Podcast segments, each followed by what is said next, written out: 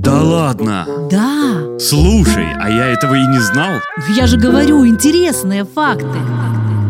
Программа «Факты в массы».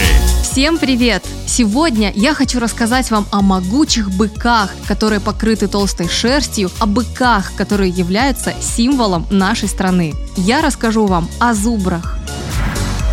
По словам ученых, на зубров охотились еще первобытные люди. Эти удивительные звери дикие и гордые. За всю историю существования зубров рядом с человеком они так и не были одомашнены.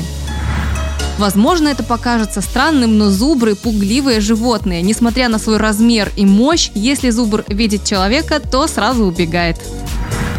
Это действительно очень крупные животные. Их рост достигает двух метров, а вес – тысячи килограммов. Несмотря на внушительные габариты, зубры очень быстрые и ловкие. Вот только представьте, они умеют перепрыгивать препятствия до двух метров в высоту. Во главе каждой семейной группы стоит опытная самка. Самцы зубров чаще обитают поодиночке и приходят к самкам только в период спаривания. У зубра почти нет естественных врагов. Хищники, например, волки, могут причинить вред только молодняку, но на взрослых зубров предпочитают не нападать. Еще бы, такая мощь! Самый большой в мире заповедник с зубрами находится у нас в Беларуси, а именно в Беловежской пуще. Если появится возможность, обязательно съездите и посмотрите на этих невероятных животных.